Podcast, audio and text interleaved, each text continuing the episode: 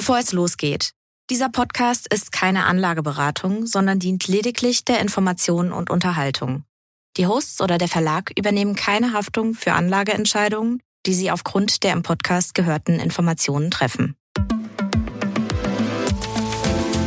Leben mit Aktien. Ein Vermögenspodcast der Wirtschaftswoche. Mit Christian Wieröhl und Horst von Butler. Hallo und herzlich willkommen zu einer neuen Folge von Leben mit Aktien, dem Vermögenspodcast der Wirtschaftswoche. Ich bin Horst von Butler. Und ich bin Christian Ja, und Christian, du bist zurück von deiner Südtiroler Expedition. Du bist der Christian aus Tirol, das werde ich heute nicht anstimmen. Wäre Schade. zu billig. Äh, auch wenn ich mich sehr freue, dass wir uns heute endlich wieder äh, live sehen. Äh, du bist groß geworden, gewachsen und äh, wie war der Rücktransport? Denn Ja, äh, ich war der freu- genauso exzellente Ja, also wie die so Hinfahrt? charming wie du bist, freue ich mich natürlich ganz besonders. Und ja, die Rückreise war ein bisschen beschwerlich, aber das lag nicht am öffentlichen Nahverkehr in Südtirol. Der hat auch in die andere Richtung perfekt funktioniert. Aber nachdem ich am Donnerstag von Meran aus nach Algund, Fellau, Patschins und wieder zurück nach Meran gewandert bin, hatte ich also ziemlich einen Muskelkater und wie sich das so für so einen Flachland-Tiroler gehört, auch Blasen an den Füßen. Was war denn jetzt hier exklusiv für unsere Hörerinnen und Hörer deine Hauptbotschaft an diese Reifeisens äh, dieser Welt? Äh, ich habe mal ein bisschen in den Reifeisen-Nachrichten gestöbert. Ich habe so eine Hintergrundrecherche zu deinem Wirken äh, getan. Äh, und ich muss sagen, wie gut, dass äh, wir hier im Podcast einen Informationssprung haben, denn so manche der Botschaften, die du dort verbreitet hast, kamen mir im Kern bekannt vor, also positiv gemeint. Ähm, ich zitiere mal einmal ganz kurz. Von einer Polikrise nach der Pandemie sprach der renommierte Aktien- und Kapitalmarktexperte Christian Veröhl, als er die größten Herausforderungen unserer Zeit aufzeigte. Geopolitische Krisen, hohe Inflation, Zinswende, Klimawandel, Demografie und Migration. Dieses Umfeld kann AnlegerInnen schon einmal verunsichern. Hast du das so gesagt? Nein, Musst nein, natür sagen? nein, natürlich nicht. Also ich gendere nicht. Ich Okay. habe einfach gesagt Anleger. Da haben, wurdest du nachgegendert sozusagen. Ja, ich wurde nachgegendert. Aber dann sagst du, es ist, wie es ist, es kommt, wie es kommt und es ist noch immer gut gegangen. Das musst du gleich mal in die Mundart übersetzen. Fasst der Röhl die Situation treffend zusammen. Auch in den vergangenen 70 Jahren war unsere Welt ständig von Unruhen geprägt und so weiter. Und du sagst, naja, wer langfristig investiert.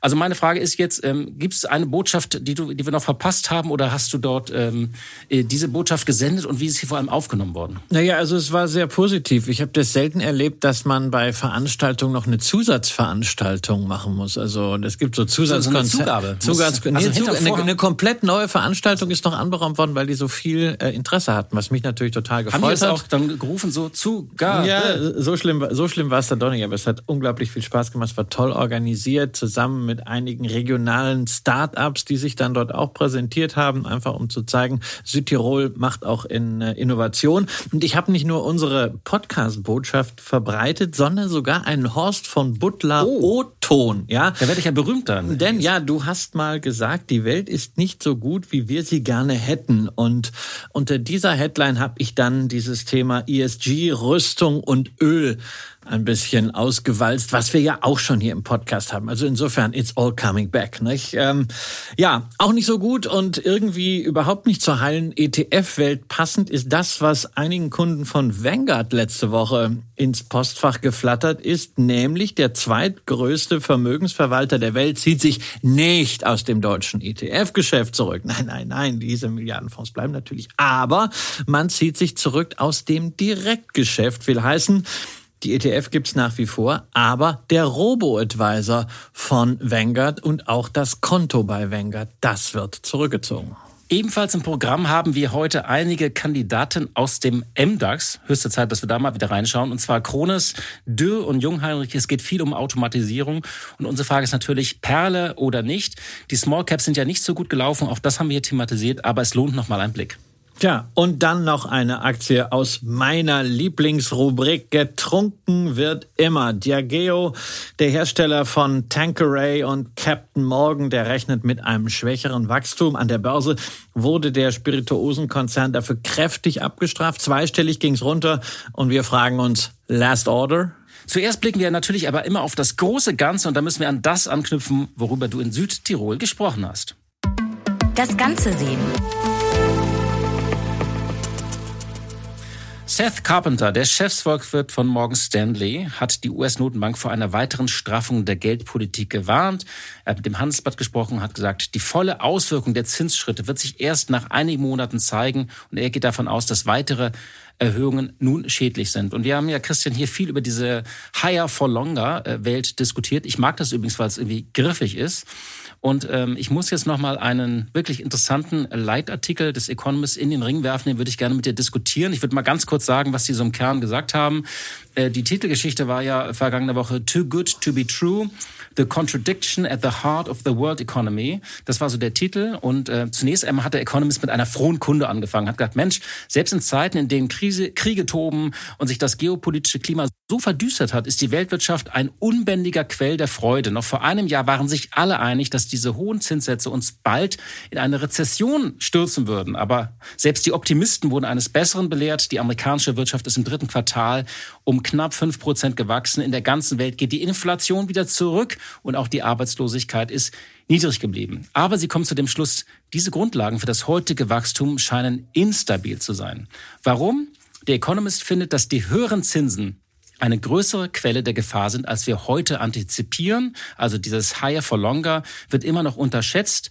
Sie sind eben nicht nur heilsam, heilsam und wie viele sagen auch verkraftbar. Und dann, ich zitiere nochmal, in Wirklichkeit sind diese höheren Zinsen eine Quelle der Gefahr. Da die höheren Zinsen wahrscheinlich anhalten werden, wird die heutige Wirtschaftspolitik scheitern und damit auch das Wachstum, das sie gefördert hat. Wenn die überschüssigen Ersparnisse der amerikanischen Verbraucher aufgebraucht sind, werden die hohen Zins Zinssätze zu spüren sein und die Verbraucher zwingen, weniger Geld auszugeben. Naja, und dann äh, deklinieren sie das durch, was wir ja auch haben, höhere Immobilienpreise, Finanzierungskosten für Unternehmen. Und jetzt ist natürlich die Frage so, äh, was folgt aus dem Ganzen? Und dann gibt es so eine interessante Prognose, dass man sagt, na ja, vielleicht wird sich diese Higher for Longer Welt dann von selbst killen, sozusagen, die wir jetzt noch antizipieren. Wie schaust du ich darauf? Ich meine, wir haben das ja auch schon mal hier gehabt, beispielsweise mit Jamie Dimon, der gesagt hat, Consumers are spending down their Corona Excess äh, Cash. So, und irgendwann ist halt dieses Cash, was man übrig hatte, ist dann eben weg. Und das ist das große Fragezeichen, was dann passiert. Das hatte er ja auch genauso gesagt. Ja, wir müssen uns darauf vorbereiten, aber wir wissen eben nicht, was passiert. Was wir schon wissen, ist natürlich, dass die höheren Zinsen auch bei den Unternehmen erst langsam in die Bilanzen einsickern, weil viele Unternehmen die Chance genutzt haben, sich längerfristig zu verschulden. Das heißt, momentan liegt das Cash teilweise noch dort. Wir hatten das Beispiel auch von Microsoft und bringt erstmal höhere Habenzinsen, während die Sollzinsen gar nicht steigen, weil man noch keine Refinanzierung hat. Aber je länger wir auf diesem Niveau bleiben, umso mehr kommen wir natürlich in der gesamten Wirtschaft auf diesen Refinanzierungsdruck, den wir beispielsweise bei den Immobiliengesellschaften jetzt schon sehen. Und bei den Staaten ist das Ganze, weil sie sich eben kurzfristig finanziert haben, gerade mit diesen riesigen Programmen in der Pandemie viel, viel schneller schon dran. Und dann halte ich das durchaus für ein äh, plausibles Szenario. Ist ein spannender Punkt. Ich war übrigens, während du in Südtirol warst, war ich ja vergangen in München auf so einem Immobilienkongress. Und da war ganz interessant, da waren wirklich viele Player aus der Immobilienbranche, die haben gesagt, Vergangenes Jahr war die Stimmung schon schlecht. Dieses Jahr ist sie eigentlich noch schlechter. Also die gucken wirklich auf düstere Zeiten. Und ein, zwei gewichtige Player haben gesagt, sie erwarten eigentlich, dass dieser Anpassungsschmerz oder dieser Anpassungsdruck, dass der auch noch zwei Jahre anhalten wird. Also es gibt keine schnelle Besserung. Du hast die Staatsschulden erwähnt. Da schreibt der Economist auch, dass diese fiskalische Großzügigkeit hat zu einem Zuckerrausch der Weltwirtschaft beigetragen. In einer Welt, in der die Zinsen immer höher werden, scheint auch dies nicht nachhaltig zu sein. Schuldentragfähigkeit hatten wir hier auch einige Mal erwähnt. Dazu noch mal ein paar Zahlen. Nach Angaben des IWF werden Großbritannien, Frankreich, Italien und Japan in diesem Jahr Defizite von fünf Prozent des BIPs wahrscheinlich äh, fahren. Und in den zwölf Monaten bis September hat sich das amerikanische Defizit auf zwei Billionen Dollar oder 7,5 Prozent des BIP nach so ein paar äh, Bereinigungen äh, belaufen, etwa doppelt so viel wie Mitte 2022. Und die Frage ist ja, wie tragfähig sind eigentlich diese Schulden? Und da gibt es noch diesen schönen Satz, alles in allem ist die Staatsverschuldung in der reichen Welt im Verhältnis zum Bruttoinlandsprodukt heute höher als jemals zuvor seit den napoleonischen Kriegen. Was, was muss man da sagen? Ja, das ist wirklich äh, sehr lange. Ich finde, das Interessante ist, angesichts dieser Belastung ähm, ist halt die große Frage, wird das irgendwann, dieses Higher for Longer, ähm, wird sich das von selbst erledigen. Der Economist sagt, kills itself oft, indem es ein, eine wirtschaftliche Schwächephase gibt, wo dann die Zentralbanken in der Lage sein werden, die Zinsen auch wieder zu senken. Und das ist, glaube ich, die wichtige Frage für Anleger auch in den nächsten ein, zwei Jahren. Das wird nicht sofort kommen, nicht im nächsten Quartal. Äh, manche sagen ja eben, es wird noch lange dauern, bis die Zinsen wieder sinken. Einige sagen, naja, das könnte schon Mitte nächsten Jahres der Fall sein. Und das ist, glaube ich, ein wichtiges Thema. Ja, das ist auch wichtig, dass du sagst, das ist so eine Sache von ein, zwei Jahren. Man kann das nicht timen. Das ist ziemlich absehbar, dass das ein valides Szenario ist. Aber wann das eintritt, das wissen wir nicht. Und insofern bestätigt auch das wieder das, was du eben schon mal sagtest, ja, na, den Artikel 2 des Rheinischen Grundgesetzes, et kütt wird kütt. Ja, es kommt, wie es kommt, was ja eines impliziert. Wir dürfen als Anleger nicht nach irgendwelchen Prognosen investieren. Das ist hochriskant, weil niemand... 17.000. Ja, und niemand von uns weiß, ob jetzt die Zinsen in den nächsten drei Monaten steigen oder fallen. Keine Ahnung. Aber wir müssen schauen, dass wir alle halbwegs realistischen Szenarien abgedeckt haben. Und das Szenario, dass wir einen Zinsrückgang sehen werden, weil die wirtschaftliche Aktivität nachlässt. Das ist ein valides Szenario. Vielleicht auch dazu noch, dass Staatsanleihen wieder als sichere Häfen gefragt werden, wenn die geopolitische Situation weiter eskaliert. Und das war ja auch ein Thema bei Bill Ackman vor zwei Wochen. Der legendäre Hedgefondsmanager hat ja lange Zeit auf steigende Zinsen gesetzt und dann just an dem Tag, als die US-Zinsen mal kurzfristig auf zehn Jahressicht diese 5%-Marke übersprungen Grenze. haben, diese magische Marke, da hat er gesagt, uh, it's too risky to be short. Und uh, er ist halt aus der Position dann rausgegangen. Mit Aber in einen Hafen bist Gewinn. du auch eingefahren, äh, wie ich auf Twitter gesehen habe. Genau, ich habe es dann also quasi mit dem Call von Eggman äh, umgekehrt gemacht. Es sagen ja viele, ja, wenn die Zinsen... Du wettest gegen Eggman sozusagen? Nein, nein, überhaupt nicht. Ach so. Ich bette, ich, äh, er ist rausgegangen und dann äh, er hat ja äh, den Short gecovert, hat so. also gesagt, er setzt nicht mehr auf weiter steigende Zinsen. Okay. Und ich habe gesagt, okay, ich nehme das jetzt mal als Trigger und fange an, eine kleine Position aufzubauen mit Blick auf möglicherweise fallende Zinsen. Da sagen viele, naja, wenn die Zinsen fallen, ist es super, dann braucht man Wachstumsaktien. Hm, naja, wenn die Zinsen fallen, weil die Wirtschaft schwächelt, braucht man vielleicht nicht unbedingt Wachstumsaktien, sondern dann braucht man langfristige Bonds. Deswegen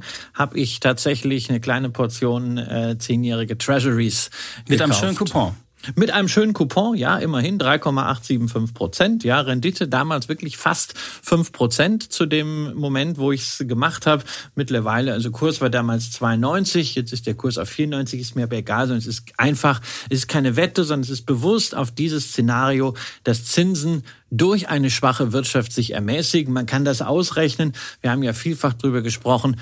Wenn Zinsen fallen, dann steigen Anleihen im Kurs, insbesondere diejenigen, die eine lange Laufzeit haben. Und wenn die Zinsen von fünf auf vier Prozent fallen in den USA, dann werden diese Treasury Bonds innerhalb eines Jahres, wenn man das mal so hochrechnet, in etwa von 92 auf 99 Prozent steigen. Das ist ganz ordentlich.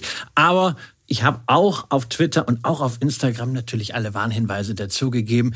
Das ist was, wenn man ein Währungskonto hat. Das ist was, wenn man äh, sich generell ähm, im US-Dollar schon bewegt und nicht jetzt zusätzlich bei 1,06 nochmal Dollar kaufen will. Äh, ist so nach dem Motto, nicht nachmachen, aber ähm, man kann es ja verfolgen. Man kann es auch über einen ETF vielleicht abbilden, dann ist es weniger riskant. Äh, nein, es ist ja nicht weniger riskant über einen ETF. Man hat nur dieses Thema mit der Devisenumrechnung nicht. Aber man darf beim ETF halt eins nicht vergessen. Ähm, der hat in der Regel eine äh, konstante Fälligkeitsklasse, also zum Beispiel sieben bis zehn Jahre, wenn du diese Treasuries haben willst. Und ich kann meine Anleihe zur Not auch zehn Jahre halten, krieg dann immer schön meine 3,875 Prozent Coupon gerechnet auf einen Einstieg von 2,90. Also insofern bei den ETFs, ja, zur Spekulation schon. Ich finde es einfach transparenter, das mit einer einzelnen Anleihe zu machen. Ja, sehr schön. Also man muss auch manchmal sagen, Anleihen fürs Leben und äh, ich finde das interessant und wir werden natürlich auch da äh, die WKN mit allen Risiken und Nebenwirkungen irgendwie natürlich transparent machen. Aber kommen wir erstmal zu unserem Thema. Äh, geht auch um das Thema ETF. Das liegt im Trend. Das war natürlich ein großer Paukenschlag. Äh, die Nachricht, Vanguard äh, stellt seinen Robo-Advisor oder seine automatisierte Investmentplattform in Deutschland äh, wieder ein. Die waren ja eigentlich mit großen Pomp gestartet. Deutschland war so ein bisschen ein weißer Fleck für die, nicht von den Produkten her, aber sozusagen als direkter Anbieter. Und ähm, ja, dann gab's diese Nachricht und ich finde, das ist ja nicht irgendwie ein Produkt, was eingestellt wird, sondern das war schon, finde ich, eine Wegmarke Glückwunsch nochmal an die Kollegen von Finance Forward. Ich glaube, die hatten das äh, exklusiv. Ja, und Vanguard musste einräumen, man habe bislang nicht die notwendige Größe erreicht, um das Angebot wirtschaftlich zu betreiben. Aus diesem Grund hat man sich geschlossen, die Plattform Vanguard zu schließen. Und das ist schon, ähm, das ist ja nicht irgendeine Bude und das ist nee. auch nicht irgendein Produkt. Nee. Aber trotzdem ist es nochmal wichtig, das zu erwähnen, weil, also generell über das Thema Robo-Advisors können wir nochmal was sagen, aber auch über zum Thema Vanguard. Und du hast wie immer deine berühmten Drei, drei Punkte. Punkte. Ja, ja, der HSV hat, glaube ich, 2 zu 4 verloren. Da gab es halt wieder keine Ach Gott, drei musst Punkte. du dann immer wieder reinporen. immer auswärts. Ja, drei Punkte. Ich gehe gleich raus. Ja. Ich lasse dich deine drei Punkte alleine machen. also zum ersten, ja. Ähm, ich meine, es gibt ja so diesen Grundsatz too big to fail. Der gilt für den, äh, für den HSV nicht. Nein. Ach, dann kann Kühne, wobei Kühne muss jetzt ja eine Milliarde in diesen Elbtower stecken. Ne? ja, da bleibt nichts für den HSV. Sorry. Ich glaube, der hat genug. Also wenn das du, dir, du hast doch hier 1,2 Milliarden was Dividende. ihm Dividende. Hat. Ähm, ja. Ich glaube, ja. das reicht für, für Elbtower und HSV. Na gut, der Benko hat noch ein bisschen mehr, glaube ich, irgendwo, was man nicht mal abnehmen kann. Aber zu den drei Punkten. Also erstens, too big to fail gilt hier halt nicht. Ja, also auch äh, die Nummer zwei im globalen Asset Management kann mit so einer Plattform in Deutschland durchaus auch mal äh, einen äh, Reinfall erleben. Ne? Das Größe schützt nicht vor Flops. Ja, und ich vor allem diese Vertriebsnetze. Ich meine, wenn du auf den deutschen Markt guckst, wer hat die großen, starken Vertriebsnetze? Das haben hier die Sparkassen und, äh, ja. und Volksbanken. Und äh, ist wahrscheinlich schwierig, sozusagen nur ähm, nur sozusagen über, über digital hier das zu starten, das Produkt bekannt zu machen und also, also wirklich Weil die Marke. Produkte natürlich bekannt sind, die äh, aber eben nicht das Digital Invest eben, es geht ja auch nicht, und das ist dann schon der zweite Punkt. Und diese Kampagne, die sie gestartet haben, war übrigens mit dem Kriegsausbruch. Ja, also, ja also, es war halt auch sie einstampfen. Es war, das Timing war, um, Katastrophe. Es, war, es, passte halt nicht. Man hat halt dann wirklich äh, kein Glück gehabt. Dann kam auch noch Pech dazu. Ne? Da sind wir wieder beim Fußball. Ähm, denn es geht ja hier nicht nur um diesen Robo-Advisor, sondern generell um das äh, Direktgeschäft für Selbstentscheider. Ja, bislang konnte man bei Vanguard ein kostenloses Depot führen und auch Sparpläne für die Vanguard-Fonds wurden dann kostenlos abgerechnet. Die Kunden müssen sich jetzt einen neuen Broker suchen. Ähm, waren halt nicht allzu viele, ja, aber trotzdem ist es irgendwie schade.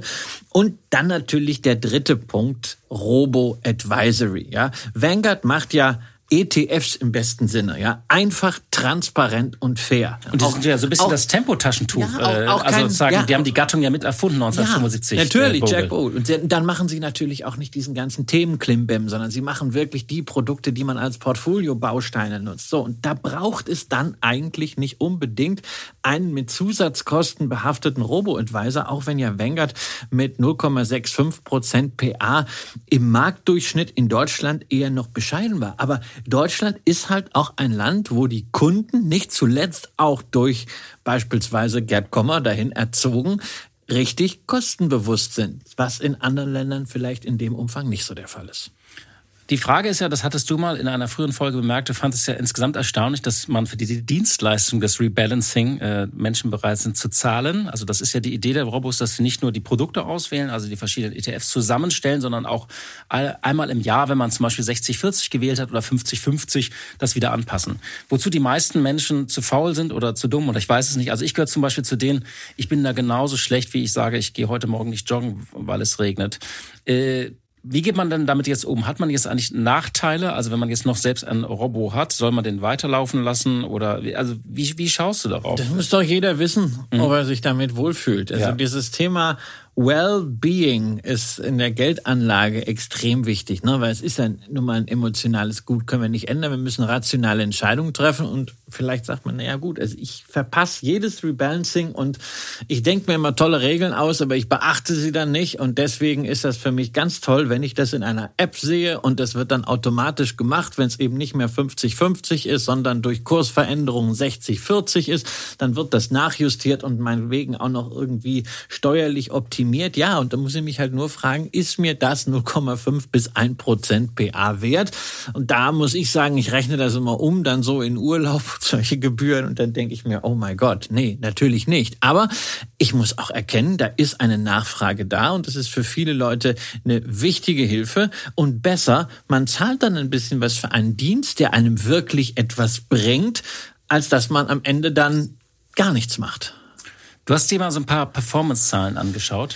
Ja, es ist ja wahnsinnig schwierig, weil dann äh, diese Robo-Strategien untereinander extrem schwer vergleichbar sind. Der eine hat dann 55 Prozent Aktienanteil, der nächste sagt mindestens 60 Prozent Renten. Dann gibt's diese wunderbaren Überlappungen immer auf der einen Seite moderat, dann konservativ, dann spekul äh, ertragsorientiert und sonst was. Insofern, es ist schwierig, nur dass man es einfach mal ein bisschen im Auge hält, auch für diejenigen, die das beim Robo-Advisor machen und einfach mal gucken, wie ist es denn? Also ich meine, wenn man nur Aktien macht, dann brauche ich keinen Robo-Advisor. Also das sollte man selber hinkriegen. Für diese Mischform ist es interessant. Wenn wir mal auf 50-50 gucken, dann ist ja die Benchmark im Grunde einerseits für die Aktien globales Weltportfolio, also der Spider, Acqui Imi, All Country, All Cap, alles drin.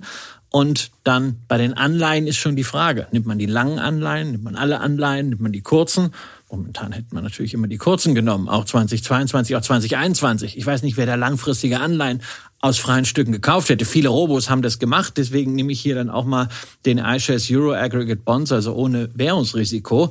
Und da sieht man, dass wir 2021 bei einer 50-50 etwa 12 Prozent plus hätten für 2022 etwa minus 14 Prozent Aktien und Anleihen gleichzeitig runter. Und die ziehen aber beides mal die Performance runter, die Anleihen. Genau, das passierte eben in in, im äh, diesen äh, Zinsanstieg, ja. Und dieses Jahr etwa plus sechs Prozent.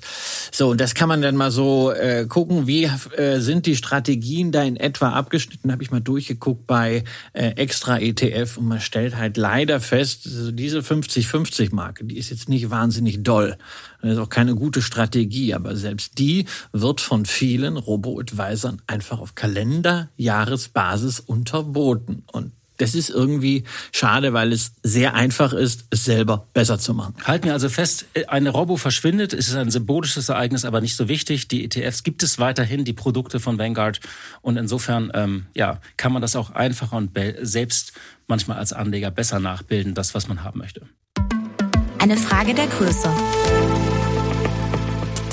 Ja, getrunken wird immer, heißt so schön, aber vielleicht nicht zu jedem Preis, nicht? Denn schon Louis Vuitton Moet Hennessy LVMH hat vor einigen Wochen von rückläufigen Umsätzen in der Spirituosensparte Wine and Spirits berichtet. Immerhin minus 14 Prozent beim Umsatz in den ersten neun Monaten. Nun gibt's schlechte Nachrichten auch vom Schnapsgiganten Diageo, denn bevor diese Woche der Capital Markets Day dort abgehalten wird, stimmt man die Aktionäre schon mal darauf ein, dass der Gewinn in der zweiten Jahreshälfte 2023, was für Diageo das erste Halbjahr des laufenden Geschäftsjahres ist, dass der Gewinn rückläufig sein wird. Ja, und Grund dafür ist der Umsatzschwund in Südamerika und der Karibik.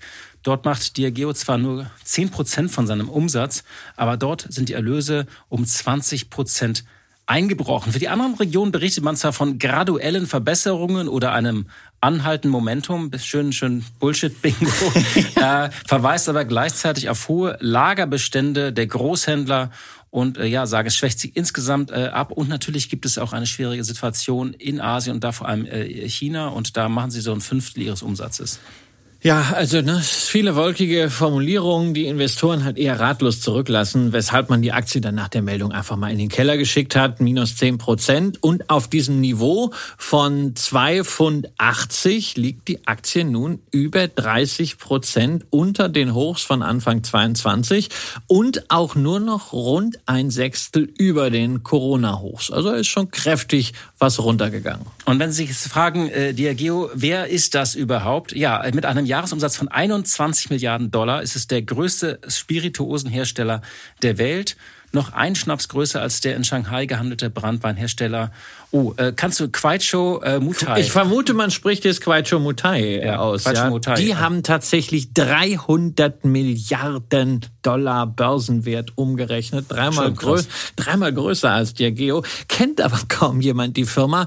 Ist auch im MSCI Emerging Markets nicht unter den China-Tops drin, weil sie eben mit den A-Aktien in äh, China, in Shanghai gehandelt werden und die sind ja noch nicht da voll mit drin, aber das ist ein gigantischer Konzern. Die machen auch, das muss man sich vorstellen, Nettomarge, äh, zumindest jetzt mal kurzfristig gerechnet hier im, im Bereich von deutlich über äh, 40 Prozent. Und äh, da ist natürlich selbst Diageo schwächer, wobei die kommen auch auf Nettomarge ja. 21,8 Prozent. Das ist beachtlich, denn selbst LVMH schafft nur 20. Genau, und äh, die ganze, ähm, welche Marken die haben, das klingt wie eine gut gefüllte Bar. Also hat man sich alles mal durchgetrunken. Johnny Walker, Tanqueray, Gordon, Smirnoff, äh, Baileys. Oh, habe ich früher immer getrunken. Bin ich Boah, von seit, seit 20 ich, Jahren nicht das mehr. Hab ich das habe ich immer getrunken, zum Abitur. Wenn, ich, wenn mein Magen, äh, wenn mein Magen sozusagen auf nächtlichen Touren gestreicht hat, dann habe ich mir gedacht, ich musste mir mit Baileys noch mal eincremen. Zum Abitur habe ich das mal getrunken getrunken und äh, dann auch mal wirklich einen Abend so viel, dass ich es danach nie wieder angerührt habe. Ja, Captain Morgan, äh, Guinness, also äh, ist alles viel drin. Und die Frage ist jetzt, ist Diageo nach dem Kurs Rutsch günstig, weil das sind ja alles starke Marken und getrunken wird immer, trotz dieser Schwäche und manchmal muss man ja auch eine Gelegenheit. Ich bin ein bisschen traurig, dass du ausgerechnet die spannendste Marke nicht erwähnt hast, nämlich Casamigos. Die hat Diageo sich nämlich ja, 2017 stimmt. geleistet. Clooney, ne? Tequila. Genau, der schöne George hat tatsächlich eine Tequila-Marke mit Freunden aufgebaut und die sollen fast eine Milliarde Dollar dafür bekommen haben. Und da ist auch so ein bisschen schon so das Problem zu erkennen. Es hieß ja immer, naja, also Schnaps, das ist so was Defensives. Aber wenn du dich sukzessive in dieses Luxussegment hineinbewegst, eine Flasche Casamigos kostet hierzulande für einen Endverbraucher 45 bis 55 Euro, dann ist dieser vermeintlich defensive Charakter des Spirituosengeschäfts natürlich so nicht mehr da. Und insofern muss man dann hier auch die zyklischen Risiken schon mal bedenken. Also sie ist nicht mehr unbedingt günstig, ist so deine Einschätzung. Nee, also ich meine, äh, man könnte jetzt hier mit dem KGV rumrechnen, dann steht jetzt da halt 17,5 auf Basis äh, des Gewinns vom letzten Geschäftsjahr, den man dieses Geschäftsjahr vielleicht höchstwahrscheinlich nie erreichen wird. Ne? Ähm, Free Cash Flow ist wegen der hohen Lagerbestände so niedrig, dass man da auf ein 40er Multiple kommt. Verschuldung mit dem zweieinhalbfachen operativen Ertrag ist jetzt nicht dramatisch, aber kann es natürlich auch werden. Nicht? Denn wenn der operative Ertrag, das EBIT EBITDA mal wieder äh, fällt von zuletzt 6,5 auf 4,5 Milliarden, wie wir das 2019, 2020 gesehen haben, da steht da schon plötzlich ein Faktor 4. Und deswegen ist vielleicht auch der Spielraum für Akquisitionen ein bisschen begrenzt. Welcher Faktor ist für dich eigentlich immer so bei Verschuldung, wenn du guckst? Also wo gehen bei dir so ein bisschen die ähm, Alarmglocken? Ja, also hängt natürlich sehr, sehr stark vom mhm. Geschäft ab. Ja, mhm. und davon, wie zyklisch die Ergebnisse sind. Und ich, wie gesagt, also hier 2,5 ist entspannt. Deswegen, du kannst es nicht in, in Stein reinhauen, weil interessant ist ja, wo geht der Ergebnistrend hin? Und der Ergebnistrend hier, der könnte eher mal ein bisschen äh, schlechter sein. Auch wenn man halt nach wie vor bei vielen Spirituosenherstellern noch sehr, sehr optimistisch ist. Also eine David Campari, die wird mit dem KGV von 24 gehandelt. Eine Brown Foreman wird mit dem KGV von 28 gehandelt. Da gehört Jack Daniels unter anderem dazu. Ja, und ja. der Gin Mare, den ich sehr, sehr gerne ja, mag. Ja. Und ähm, eine Pernod Ricard, ja, in Frankreich da muss ich sagen, okay, das, das wird schon ein bisschen realistischer. Da sind wir beim KGV 17. Ja. Also äh, KGV immer auch mal einordnen, wie denn die Ergebnisse tatsächlich waren. Deswegen auch eben nochmal der Hinweis beim EBTA von Diageo. In Summe muss man jetzt hier nicht beunruhigt sein, aber ich sehe jetzt auch bei Diageo nicht diesen Kaufalarm, ja, dass man jetzt unbedingt hier eine Riesenschnäppchenchance hat. Das fragen halt häufig den Anleger so bei Instagram. Und hast du schon nachgekauft? Nee, warum sollte ich? Ich meine, so toll ist die Firma nur auch nicht, dass ich jetzt unbedingt sage, oh, ich möchte da jetzt mehr Stücke von haben. Ist ein Dividendenaristokrat, ja fein. Über 25 Anhebungen Sendung in Folge zeigt, dass das Unternehmen schon öfter mal schwierige Zeiten irgendwie ganz gut überstanden hat. Rendite aktuell 2,8 Prozent, alles fein, aber ist jetzt nicht so äh, heute billig, morgen teuer draufsteht. Und das sehe ich übrigens bei allen Schnapsaktien so. Ist ja interessant, weil diese Alkoholaktien gehören ja immer auch zu diesen sogenannten Sündenaktien, die ja auch gerne mal in Geschichten getrackt werden, dass sie dann doch ganz äh, gut laufen. Also ich würde mal sagen, ich nehme das mal so mit. Ähm, wir sitzen beide gerade so metaphorisch an der Bar und überlegen, ob wir nochmal bestellen oder nicht. Und ja. überlegen, ob es besser ist, vielleicht ähm, nichts mehr zu trinken. Ja, wobei im Zweifelsfall würde ich dann immer sagen, also bevor ich hier für zwei Pfund 80 eine, äh, eine Aktie kaufe, da würde ich dann doch sagen, also ich, in London muss man wahrscheinlich das Zehnfache für einen guten Gin Tonic ja. rausgeben, ne? Wo wir beim Gin Tonic übrigens sind, also äh, ich, ich, ich liebe ja die Gin-Branche, die, die mit diesem das Thema Manufaktur Gin seit zehn Jahren äh, wirklich, also jedes Bundesland braucht ja einen eigenen Gin, jede Stadt braucht einen eigenen ja. Gin und es ist Hast ja, du auch schon einen eigenen Gin? Ja, also das ich will, kurz, das, ich hab, mir hat ja. mal jemand das bisschen erzählt, wie margenstark das ist. Ja. Und ist ja ganz einfach. Und ja, und irgend, äh, irgendein Discounter wollte es auch mal knacken, hat gesagt, wir machen Manufaktur-Gin, äh, aber sozusagen günstig, so für 15 Euro. Und dann, das ist aber gefloppt. Warum? Nein, er muss teuer sein. Die Leute wollen 35 oder 40 Euro für diese Flasche bezahlen, um was Besonderes zu haben, damit auch alle dann, wenn man so eine Dinnerparty macht oder Grillparty, damit man das sieht, dass dieser Gin exklusiv ist, dass er teuer ist. Er muss aus einem aus einer besonderen Region kommen. Monkey 47 hat damit angefangen. Er muss ein tolles Design haben und natürlich darf man nicht ein Tonic anbieten, sondern man muss mehrere Tonic Water anbieten. Und damit kommen wir auch zu einer Aktie. Ganz kleiner Exkurs nochmal. Also hast du dieser Zirkus um um Gin Tonic? Das was ja. ich mal erlebt habe, ist, ich habe in einer Bar mal einen bestellt und der kam und kam nicht. Und ich habe dann irgendwann gefragt, aber der, der, der Barkeeper machte die ganze Zeit was. Und dann habe ich, hab ich gefragt, ähm, wann kommt der mal ein Gin Tonic? Und dann sagte er, wir müssen erst noch ihr Glas einrauchen. Und dann wurde das ja. Glas über einen Rosmarin, angezündeten Rosmarinzweig gestülpt und sozusagen mit diesem Rosmarinqualm wurde mein Glas eingeraucht. Und da dachte ich, wie schön, ich finde, dass, dass dieses jedes Bedürfnis, was ich nicht hatte, wird im Kapitalismus erfüllt. Das ist ja. wunderbar. Aber du kannst ja auch einen Preis von 28 Pfund äh, für so einen Gin Tonic nicht damit rechtfertigen, dass du einfach irgendwelchen Spiritus ins Glas knallst. Da muss schon ein bisschen was drum Aber mein kommen. Lieblingstonic ist Fever Tree tatsächlich ja. so. Und das ist eine Aktie, das wusste ich gar das nicht. Das ist tatsächlich börsennotiert. Das war eine grandiose Wachstumsstory nach dem IPO 2014 in London. Der Kurs ging innerhalb von fünf Jahren von 165 auf 3800 Das ist ja fast wie Google. Ja, das ist eine Verzwanzigfachung. Ne? Äh, damals war das Unternehmen dann allerdings auch mit dem 20-fachen Umsatz bewertet und sowas geht bekanntermaßen selten gut. Da muss man auch sagen, das war dann wirklich dieser absolute Prä-Corona-Gin-Hype. Ja, inzwischen hat sich das lange irgendwie wieder nivelliert. Der Kurs hat sich so oberhalb von 1000 Pence eingependelt, also gegenüber den alten Hochs 75 Prozent runtergekommen, kennen wir ja. Und äh, für 360 Millionen Pfund Umsatz zahlt man rund 1,2 Milliarden Pfund Unternehmenswert. Das ist jetzt auch nicht unbedingt ein Schnäppchen, aber es ist durchaus eine Summe, die eine der großen Destillerien natürlich stemmen könnte. Und äh, wir sagen jetzt, es ist so ein äh, Tonic-Hersteller, äh, äh, sondern sie selber sehen sich natürlich als Spezialist für Premium Mixers, ja, also Tonics, Sodas, Ginger Ales und als solcher haben sie natürlich eine spannende Positionierung.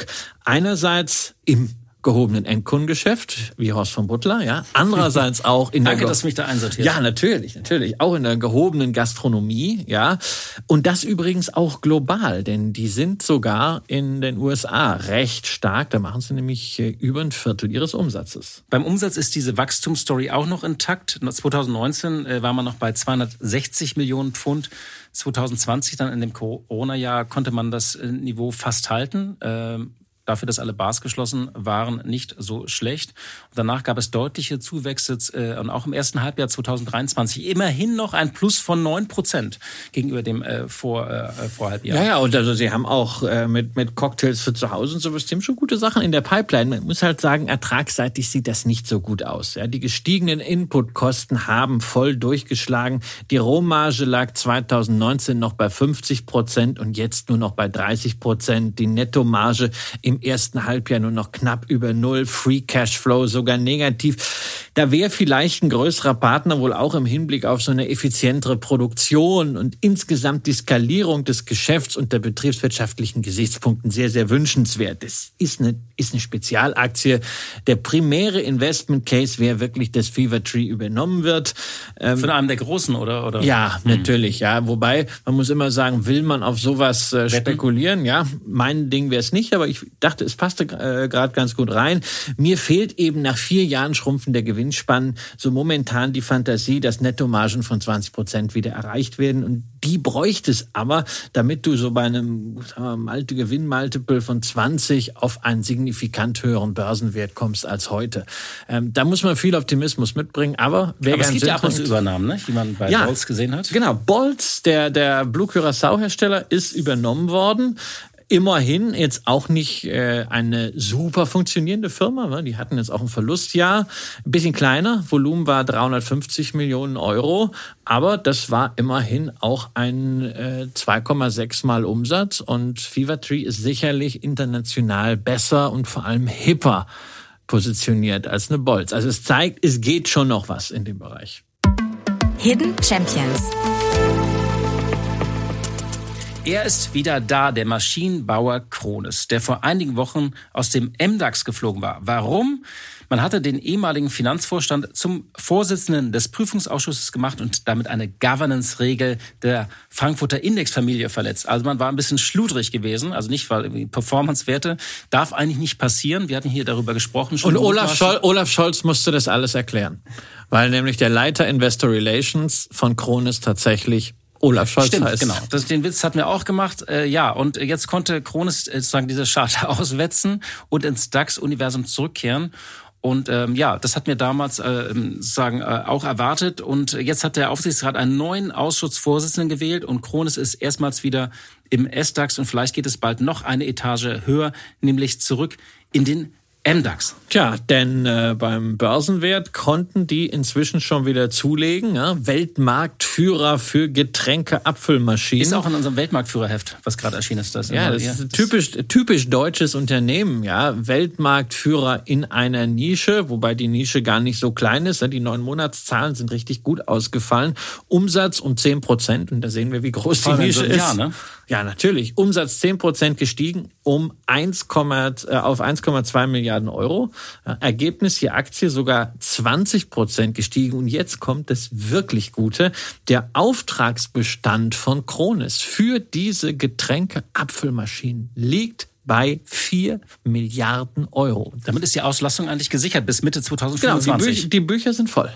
Ja, äh, also das Interessante ist, finde ich, dass Krones trotz der ja so ein bisschen dieser schwierigen Konjunkturlage in Deutschland auch, die wir ähm, diskutiert haben, hat ja das Gefühl, ähm, die die ähm, Industrie sozusagen, da gibt es nur Minuszeichen, auch bei den ganzen Maschinenbauern, was immer ja so der unser Konjunkturindikator auch ist oder die Stärke für den deutschen Standort auch so ein bisschen äh, zeigt.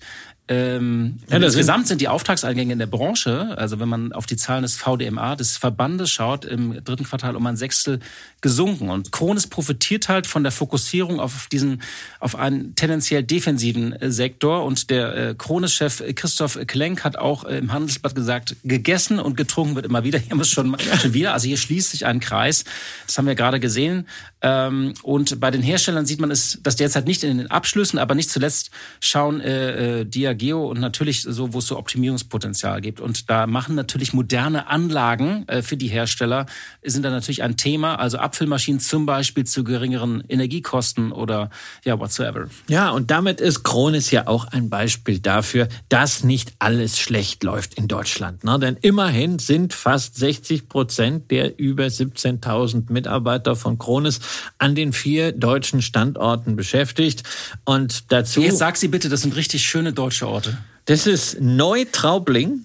Nittenau, Rosenheim und Flensburg. Also und ja, lieber Horst, ich habe, ich habe geguckt, dass Nittenau in Bayern liegt. Also ich habe mich informiert, das nicht einfach nur so. Das heißt so bei, bei, bei Günther Jauch, äh, wenn jetzt so die Frage ja? käme, was liegt Wie heißt oder wie heißt Bayern? Wie heißen, das ist so eine eine Million Frage. Wie was liegt nicht in Bayern? Oder wie heißt du sagen Nittenau statt Flensburg? Genau. Vielleicht, ja.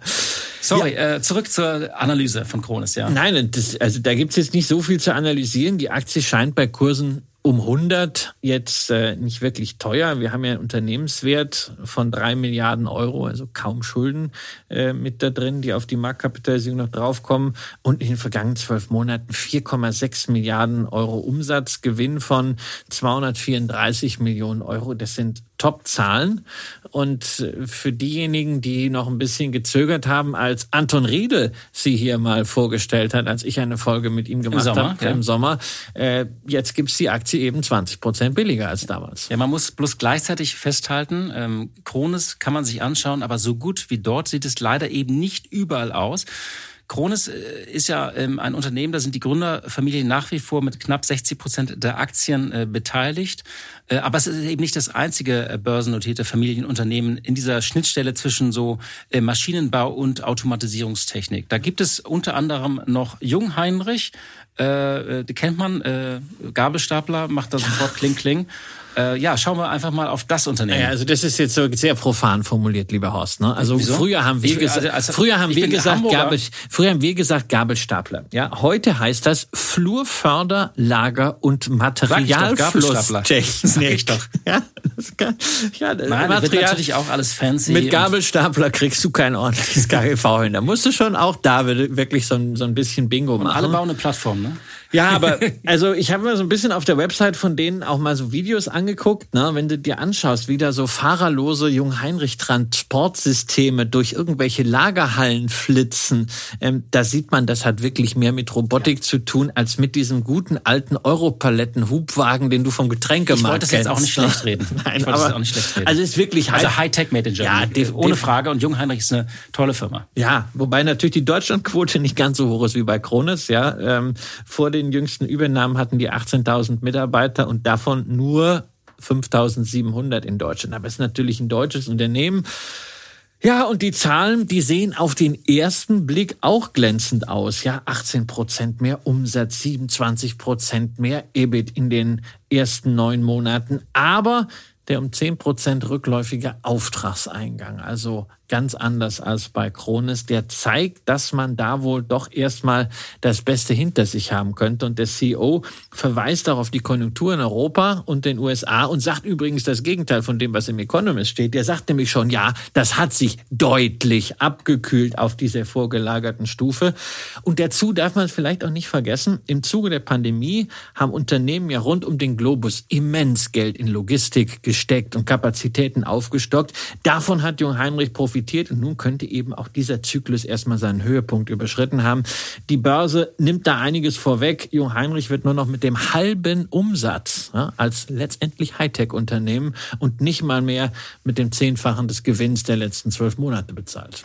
Aber auch das kann ein Warnsignal sein. Äh, das zeigt auch ein weiterer Hightech-Maschinenbauer aus dem MDAX, auch wirklich so ein Vorzeigeunternehmen, äh, typisch deutscher Maschinenbau, und zwar Dürr. Das ist ein Hersteller von Lackieranlagen für die Automobilindustrie. Auch das natürlich immer so ein, ein, eine Frage, wenn diese Krise, äh, wenn diese Branche kriselt, dann wird dort auch weniger bestellt, äh, aber macht auch Systeme zur Holzbearbeitung und die laufen im Moment nicht.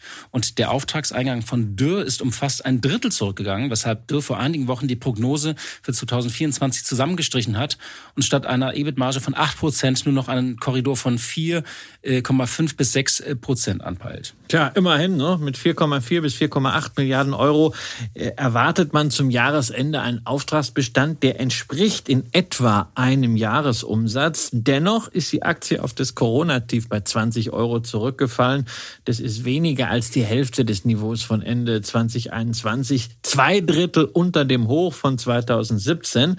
Und das auch durchaus zu Recht, denn man hat zwar in den letzten Jahren die Umsätze deutlich ausweiten können, ist aber von der Profitabilität früherer Jahre nach wie vor entfernt. Und dieser Holzbereich, der wird auch 2024 schwierig sein. Und gucken wir mal, wie es denn mit der Marge aussieht. Also bis jetzt hat man das Margenziel schon mal bis auf 2026 hinausgeschoben und das ist nicht gut.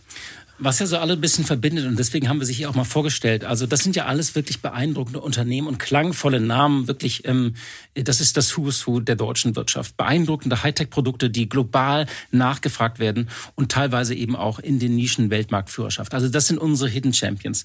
Das zeigt aber auch diese Verwundbarkeit von, von globalen Krisen. Also wenn da irgendwo weniger bestellt wird, dann schlägt das sofort durch. Ja, ja. Und ich meine, die Unternehmen haben saubere Bilanzen ohne Nettoschulden, beziehungsweise im Fall von Jung Heinrich mit sehr, sehr sehr überschaubarer Schuldenquote. Wir haben Unternehmerfamilien dahinter als Mehrheitsaktionär oder zumindest bei Dürr, Heinz Dürr als Ankeraktionär. Das ist also eine starke Struktur, wo man jetzt auch nicht einfach sagen kann, die werden jetzt zum Spielball irgendwie der, der Finanzspekulation. Aber sie haben allesamt ein Problem und das sind relativ schwache operative Margen, die in konjunkturell schlechten Zeiten dann auch schnell mal äh, verdampfen. Ne? Also Dürr beispielsweise operative Marge jetzt 5,3 Prozent. Die lag 2012 bis 17 auch schon mal bei 7 bis 8 Prozent. Ja, Jungheinrich liegt bei 8,6 Prozent. Immerhin leicht über den 7,5 Prozent, die sie von 2012 bis 2018 hatten. Und Krones bei 6,5 Prozent ähm, aber auch nicht strukturell eben gesteigert. Die war auch schon mal bei 7,6 Prozent. Also das ist irgendwie alles so, ähm, genau, das ist eine, eine, ein dünnes Polster. Das ist ein dünnes Polster, ja, und nur mal zum Vergleich. Tomra, ja, ist eine Aktie, die stark gefallen ist, aber weil sie halt einfach überbewertet war. Die machen diese Pfandautomaten, aber da haben wir halt immer eine operative Marge von 10,3 Prozent. Das ist deutlich komfortabler. Und naja, man kann es natürlich dann weiterziehen, wenn äh, zu Geschäften, die vom Maschinenanlagenbau im Hightech-Bereich sehr stark auch dann Richtung Software gegangen sind, wie bei einer Roper Technologies, da sind wir jetzt bei 28,3 Prozent operativer Marge. Äh, das ist da irgendwie versäumt worden, zumindest Margenexpansion in den guten Jahren hinzukriegen. Und jetzt steht man da und sagt, okay, jetzt wird es momentan wahrscheinlich ein bisschen schwieriger. Und dann ist die Marge dünn. Deswegen muss ich sagen, ja, das sind tolle Firmen, für mich momentan nicht das Investment. Äh, Krones sicherlich noch am ehesten, gerade wegen des Zielsektors. Äh, Jung Heinrich sicher am wenigsten, weil diese Logistikinvestitionen vielleicht jetzt auch mal die Blüte erreicht haben. Also Fazit, wir schauen uns die Unternehmen gerne an, ihre Produkte gerne an aber die Aktie bist du doch ein bisschen reservierter, genau wie generell bei, bei den Kandidaten aus dem MDAX auch, nicht? Ja, also ich finde den MDAX äh, tolle Unternehmen, aber der MDAX ist sicherlich durch die Indexreform vor zwei Jahren auch nicht besser geworden, sondern ist kastriert worden und äh, ja, es ist entweder Kausalität oder Koinzidenz, aber seitdem läuft es nicht mehr so richtig. Liebe Hörerinnen und liebe Hörer, das war ein weites Feld, äh, wirklich äh, von Robo-Advisern äh, über Alkohol bis hin zu den Perlen des deutschen Mittelstandes. Ähm, ja, danke für Ihre Zeit. Schön, dich gesehen zu haben, Christian. Wir hören uns hoffentlich kommende Woche wieder. Kommen Sie gut durch die Woche. Machen Sie es gut. Leben mit Aktien. Ein Vermögenspodcast der Wirtschaftswoche.